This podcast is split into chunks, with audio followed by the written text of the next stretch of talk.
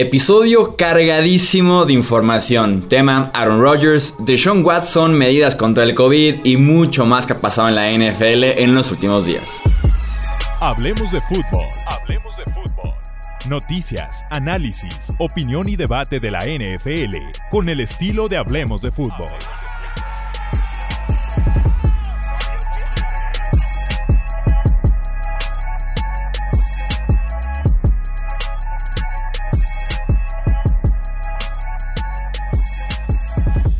¿Qué tal amigos? ¿Cómo están? Bienvenidos a un episodio más del podcast de Hablemos de Fútbol. Yo soy Jesús Sánchez. Un placer estar aquí con todos ustedes para comentar un ciclo de noticias muy cargado justo al inicio de los training camps a lo largo y ancho de Estados Unidos, a lo largo y ancho también de la NFL. Me acompañan, ya los conocen, Alejandro Romo y también Tony Álvarez para platicar de estos temas tan polémicos, de estas novelas que hemos tenido a lo largo del offseason. Poco a poco llegan a su fin. Amigos, bienvenidos, ¿cómo están?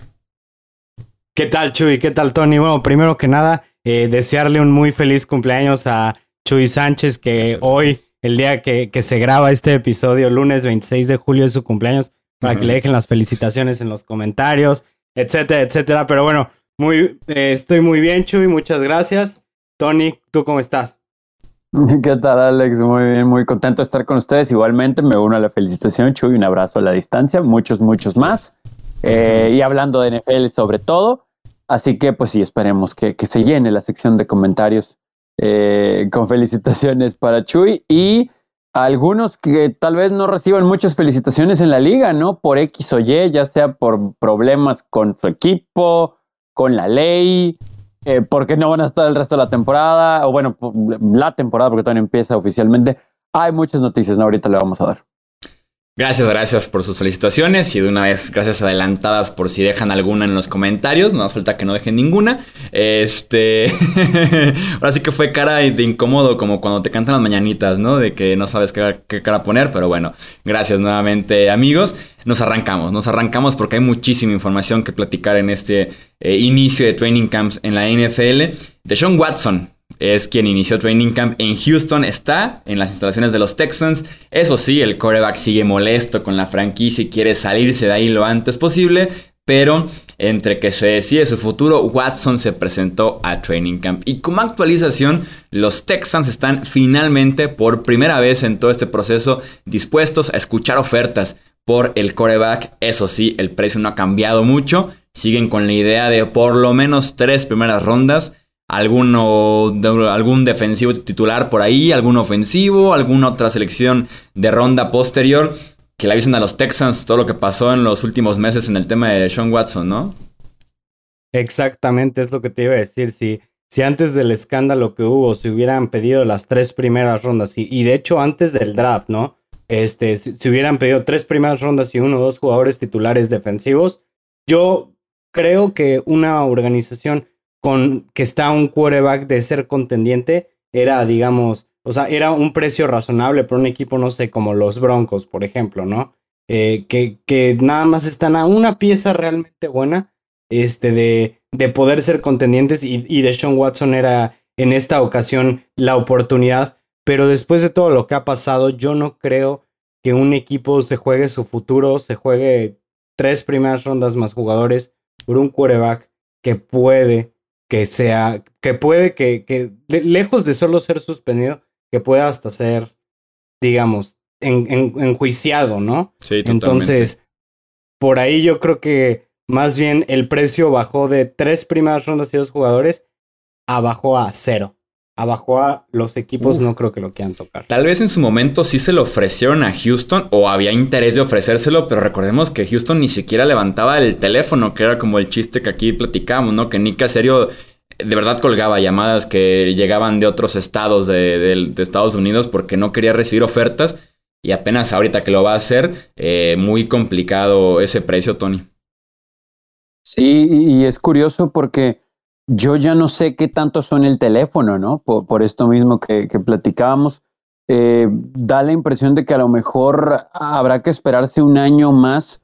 No sé exactamente qué es lo que planee Sean. Primero se tiene que resolver su situación extradeportiva, porque ahí se va a saber también cuál va a ser su disponibilidad en el emparrillado para con algún otro equipo, porque es evidente, lo ha dejado muy claro él, inclusive hay reportes, ¿no? De que, él llegó a Training Camp para que no lo multaran, seguramente estará ahorrando porque va a tener que pagar muchos abogados, pero, pero también eh, eh, él el enfoque no lo ha cambiado, ¿no? O sea, si está dispuesto a sentarse, pues se va a sentar porque no quiere jugar. Hay inclusive ya también múltiples reportes de que pues todo va a ir para Tyrod Taylor, ¿no? Y, que seguramente van a ver a ese quarterback joven que tienen en el roster pensando en su futuro inmediato, no creo que a largo plazo. Entonces es una situación muy, muy complicada la de Houston porque pudieran encontrarse en una, en una ventana en la que ni siquiera van a poder obtener algo a cambio por Deshaun Watson, ¿no? Y tampoco van a poder desarrollarse como organización, ¿no?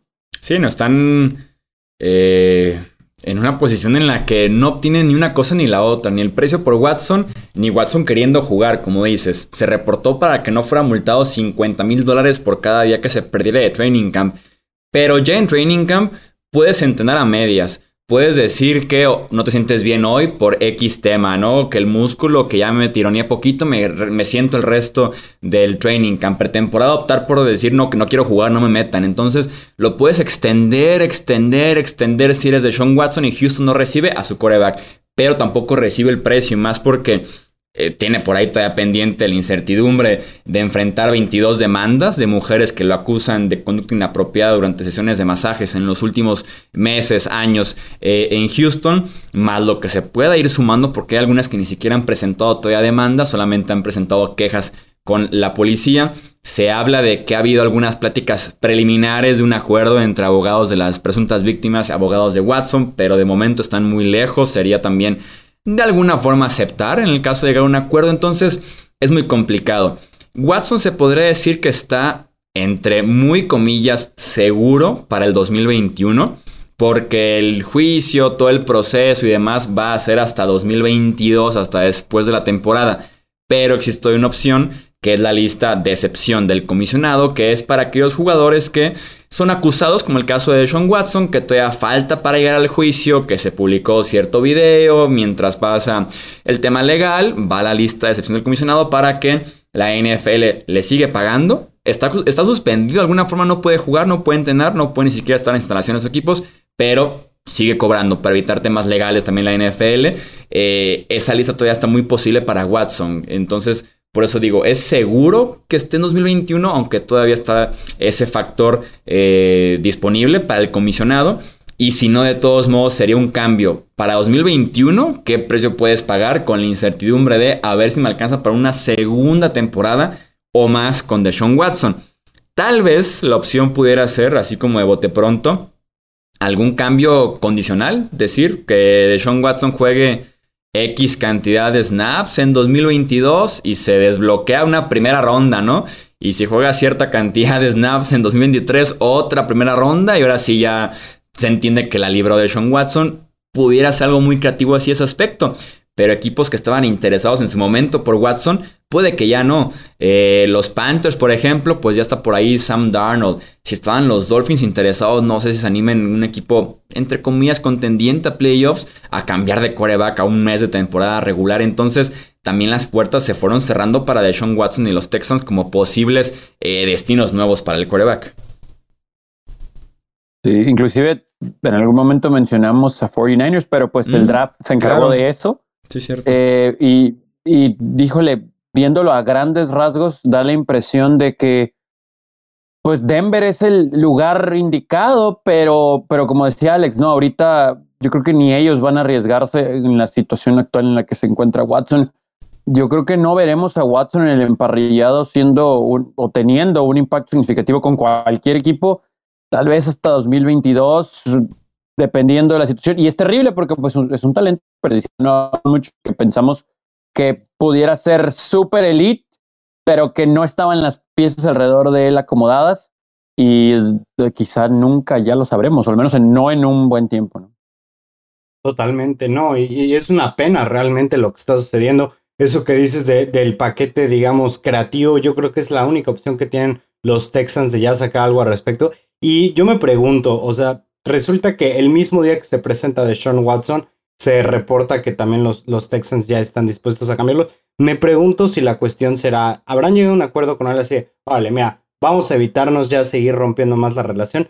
Tú preséntate a entrenar y nosotros ya vamos a empezar a, contestar llamadas, a ver, a ver qué interés hay. Sí, que no siga perdiendo valor, pero al final de cuentas no se puede hablar de ningún cambio de Sean Watson sin mencionar nuevamente que hay eh, presuntas víctimas eh, con, demandas presentadas en contra del coreback y que ahorita es el tema principal hablando del, del coreback fuera del emparrillado.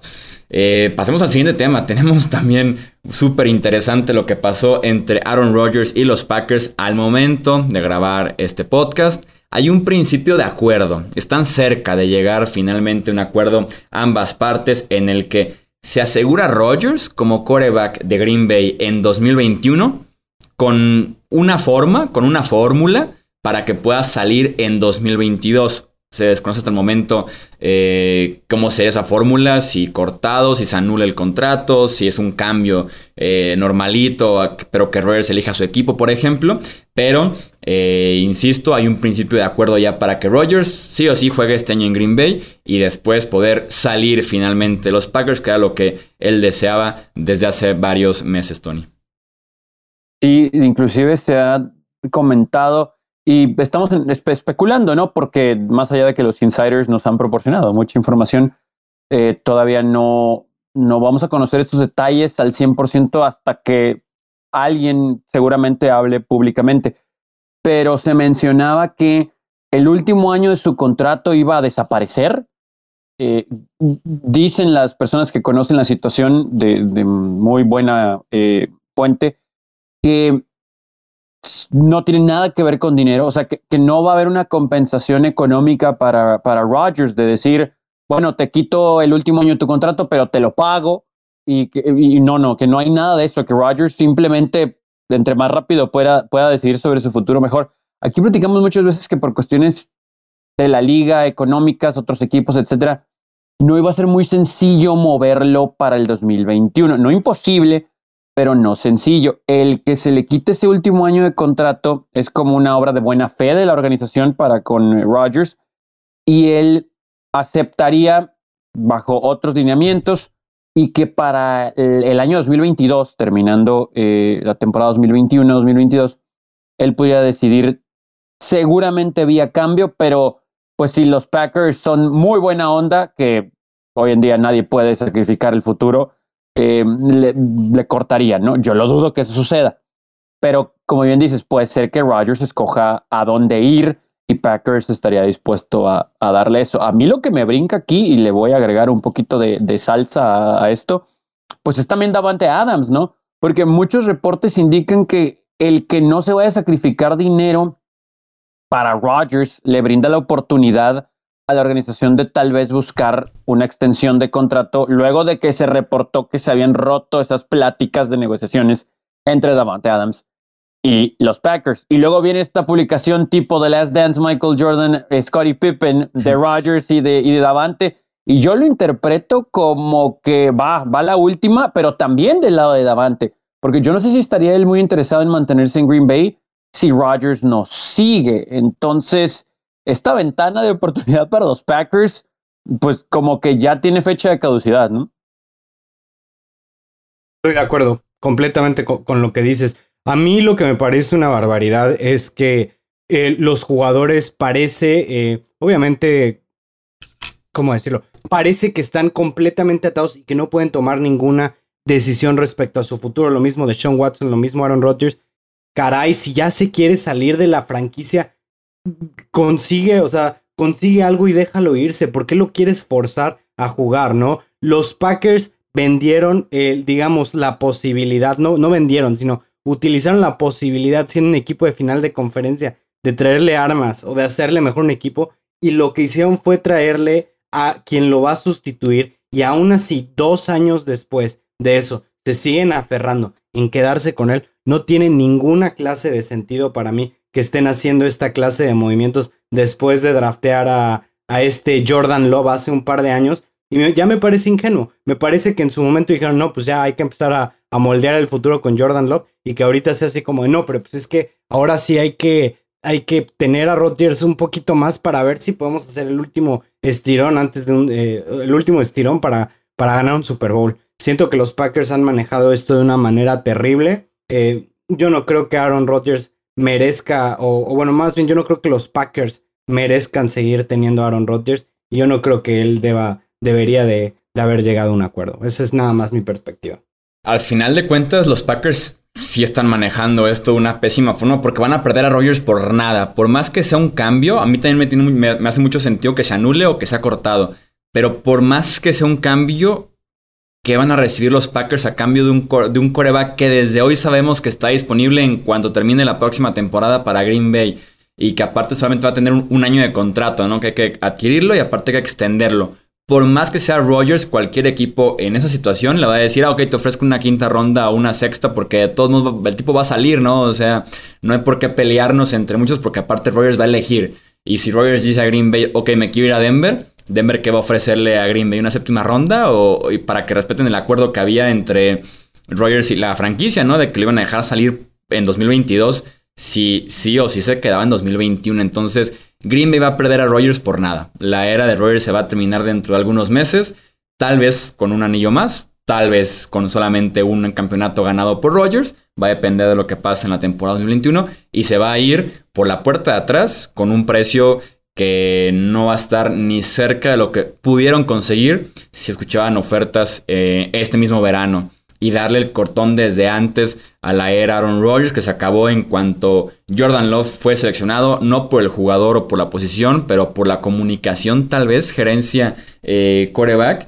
Y no me sorprendería, a muy a lo Last Dance, porque eso pasó con los Bulls, que se termina esa temporada de campeonato y que se van todos, o sea, no solamente se, queda solamente Scottie Pippen, ¿no? Y que los Packers digan, ok, se va Rogers, pues también se va Davante Adams, se va Saderus Smith, que también se habló de que estaba molesto con su contrato. Eh, Jerry Alexander, excelente cornerback, no ha sido extendido. Entonces, que pueda ser como que el punto de quiebre de la franquicia de decir, pasamos de un equipazo con un quarterback de élite, Hall of Famer, a no tener prácticamente nada y que empecemos con reconstrucción, con Jordan Love y lo que se quede, si es que hay un éxodo, en el momento en el que Rogers salga a la franquicia, a ver si no lo siguen varios jugadores más.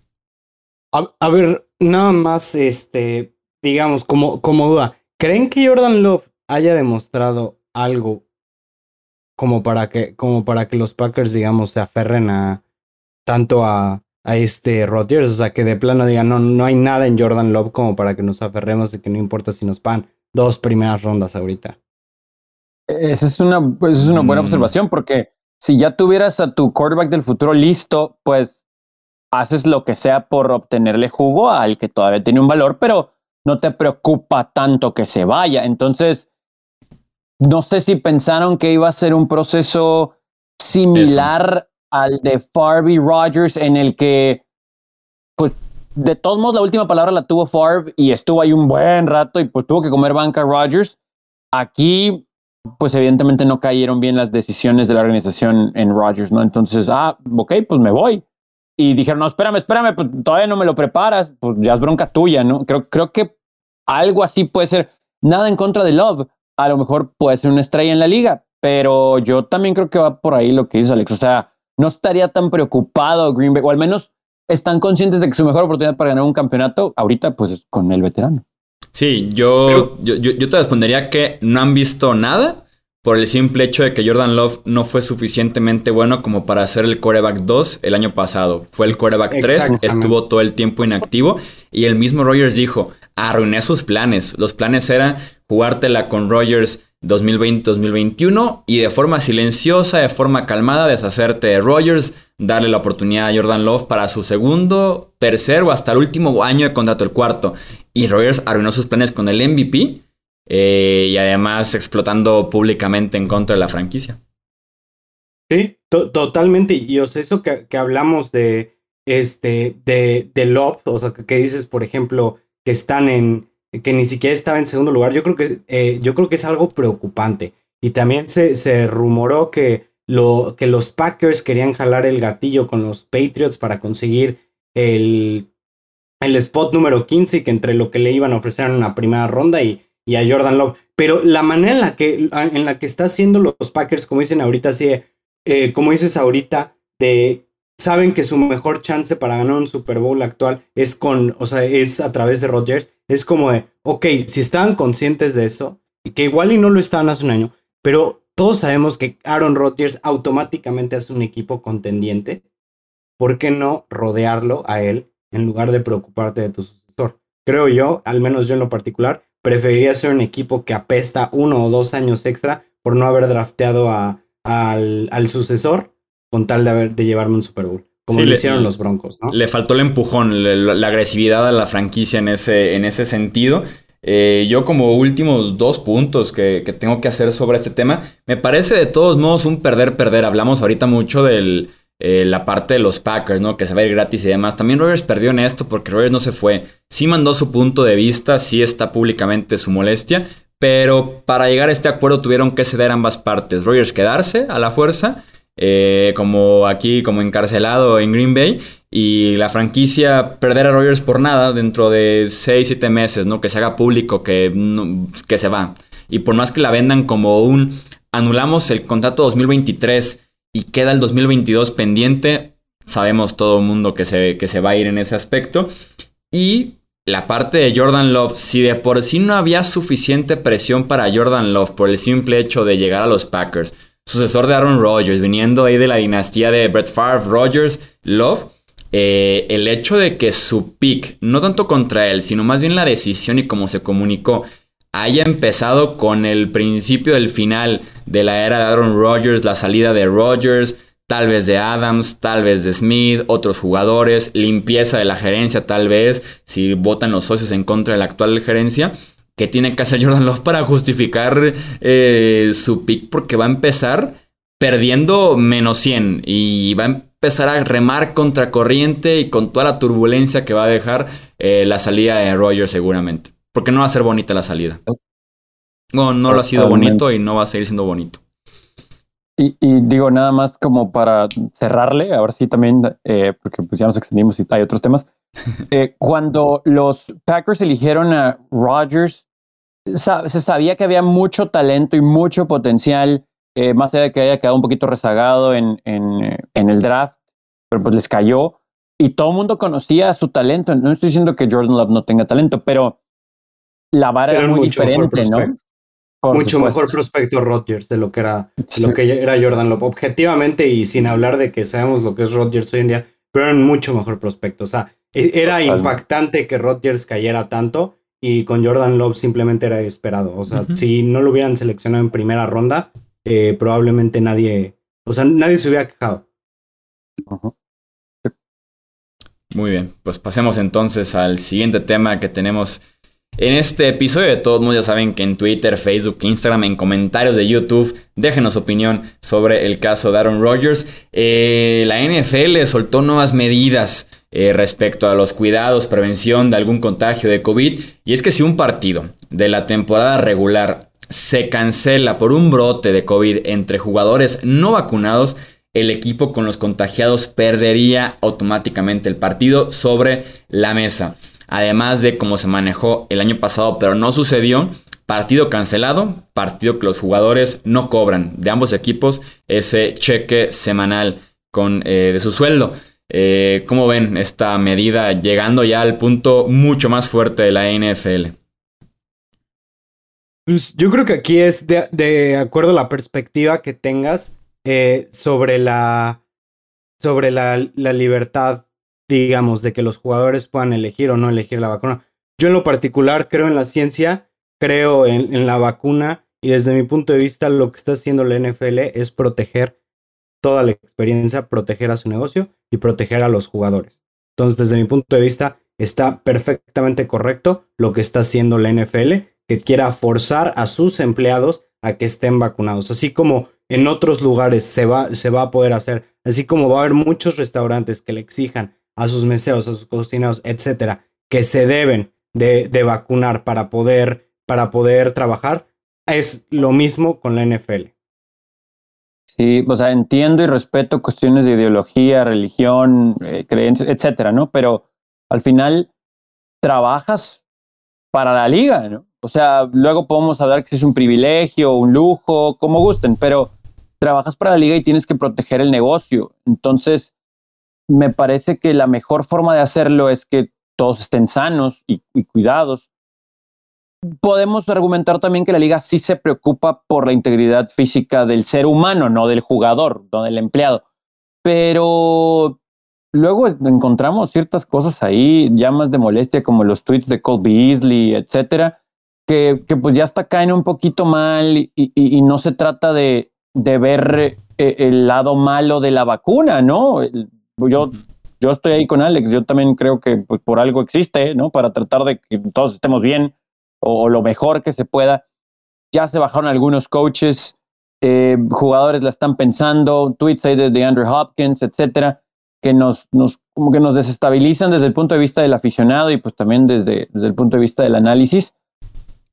Pero yo creo que la NFL está tratando de, de hacer que por medio del que les afecte tanto en lo deportivo como resultado y en el bolsillo, que honestamente es lo que más les duele a los jugadores, pues que todo el mundo se cuide, sí, para proteger el negocio, pero al final me parece que es un ganar-ganar para el jugador, ¿no? O sea, y, también que no se sientan mal o que se sientan, depende del caso, por afectar al, al compañero, porque si yo no me quiero vacunar y resulta que yo salgo contagiado y no podemos reponer nuestro juego, pues ni a Ticho ni a ti Alex te pagan y al final va a ser por mi culpa, ¿no? Entonces, pues tampoco pueden pagar justos por pecados. Detallitos de esos, eh, creo que, insisto, respetamos ideologías, creencias, pero creo que aquí es, es, por el bien de todo el mundo, ¿no? Sí, creo que la semana... Que, Dime. Ah, yo creo que fíjate que esto se va a resumir a qué tan pesados están los jugadores que no se quieren vacunar. Porque jugadores, digamos, como Cole Beasley, que son buenos y, lo, y respeto su juego y lo que quieras, pero no es un jugador élite, yo creo que los Bills se quitarían de problemas cortándolo. Pero, por ejemplo, los Cardinals, enfrentarse a un problema de esos con DeAndre Hopkins, ya es mucho más incómodo. Entonces, yo creo que los que se van a poder poner, digamos, los moños en cuanto a eso, son los jugadores realmente eh, significativos para su equipo. Y que a ver si no se arma como una tipo cacería de brujas o señalamiento de algunos jugadores, porque ahora en Training Camp ya está aprobada esa regla por la NFL y que ya se quejó la NFLPA, la Asociación de Jugadores.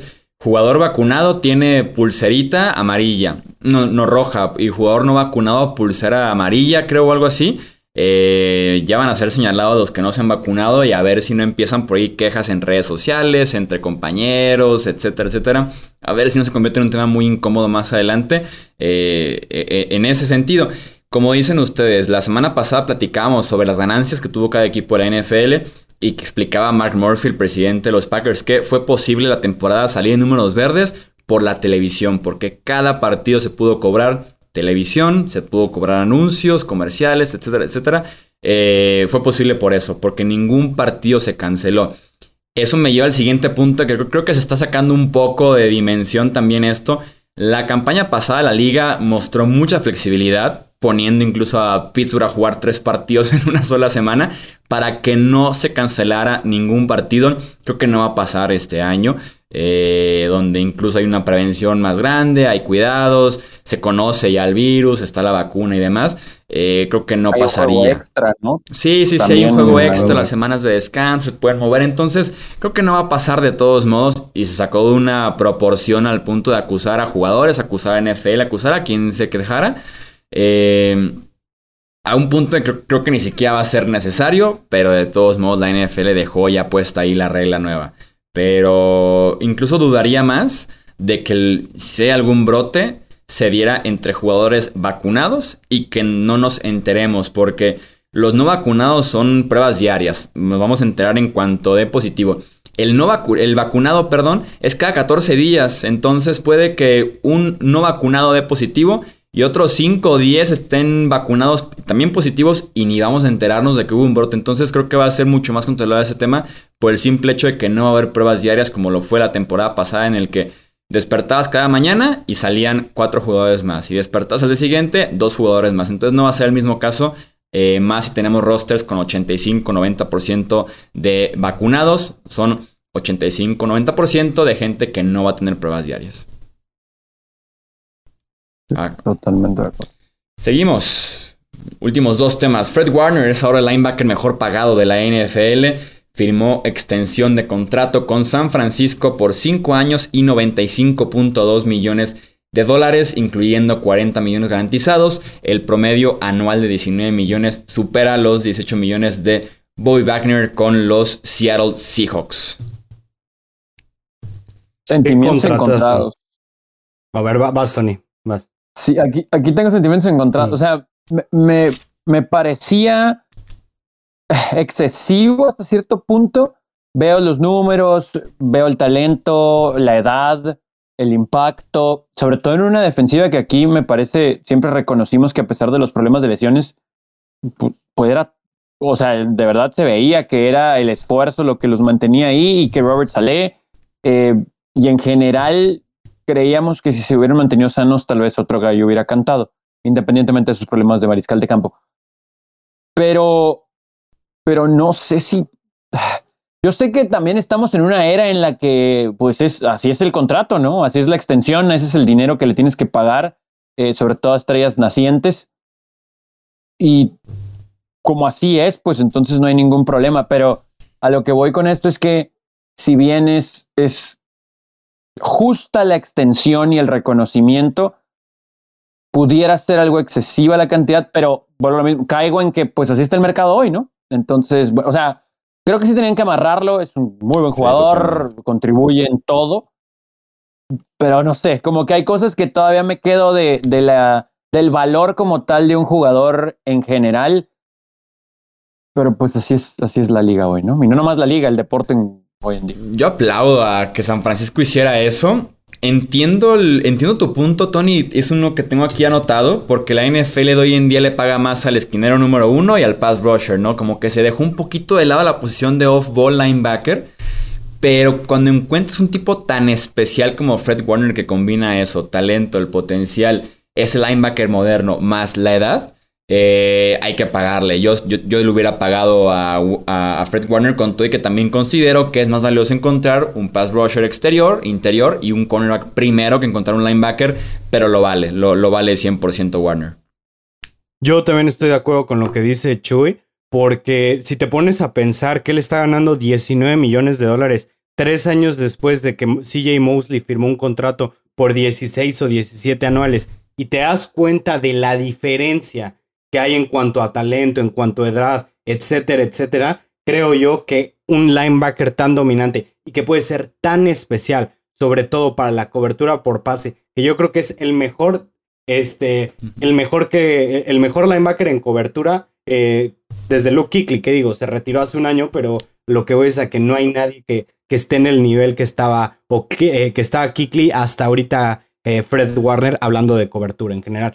Entonces, desde mi punto de vista, buen movimiento de parte de los Niners porque además tienen 40 millones nada más garantizados, o sea, solamente los primeros dos años del contrato están garantizados y después de eso no les generaría eh, dinero muerto en caso de, lesiones, en caso de que no juegue, de que no juegue bien, ya no valga su contrato. Me parece que estructuraron muy, pero muy bien los Niners este contrato. Sí, lo que dices de que es el mejor linebacker en cobertura lo demuestran los números.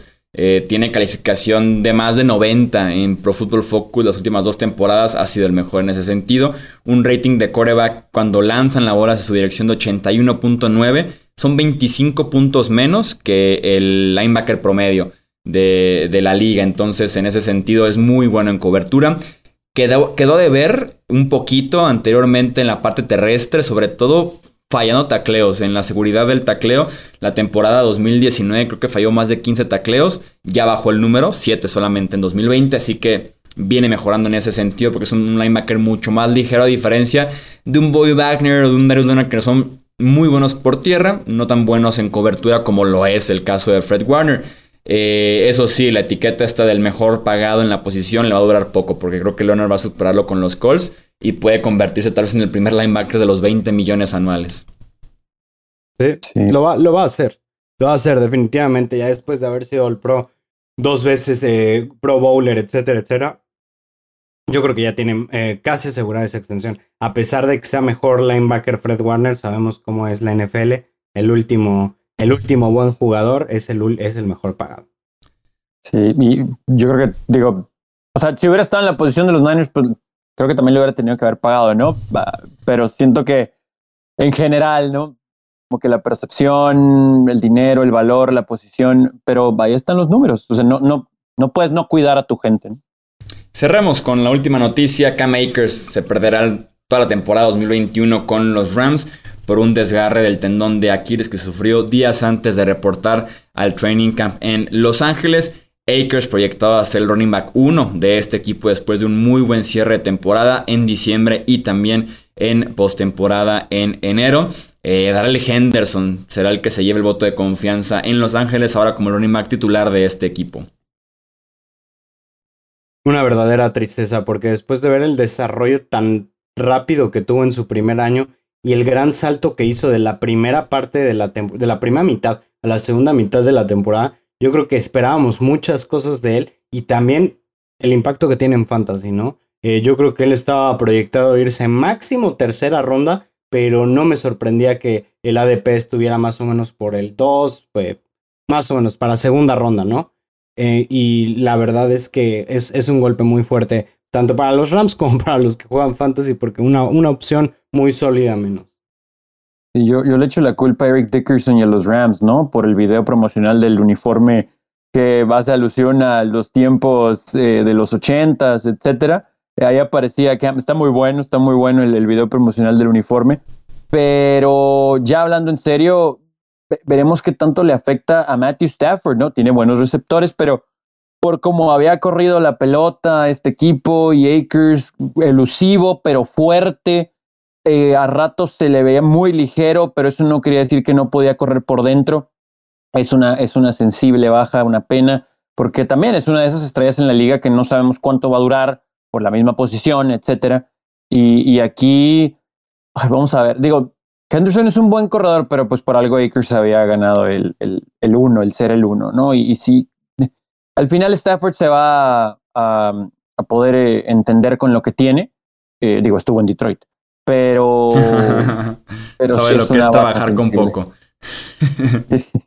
sí, no, Henderson que es un buen complemento, había sido complemento de Todd Gurley, de Malcolm Brown, de Cam Akers, es un buen corredor, ya lo ha hecho antes, sobre todo en el sistema de Sean McVay, eh, cumple bastante bien, no es Cam Akers, lástima porque ha tomado mucho protagonismo para el cierre de temporada, pasó de 30, 38 eh, yardas, 15 yardas, explotó a 171, 72. En playoffs tuvo 221 entre dos partidos terrestres. Entonces, eh, lástima, con cualquier jugador además que se lesione, eh, sobre todo antes de que empiece training camp, cuando se están preparando justamente para el, el, golpe que es la temporada regular de la NFL muy larga y muy física. Una lástima realmente, vamos viendo qué pasa con los Rams. De momento van a confiar en los jóvenes que tienen el roster y si no funciona, ahora sí considerar tal vez a un veterano más adelante en la pretemporada.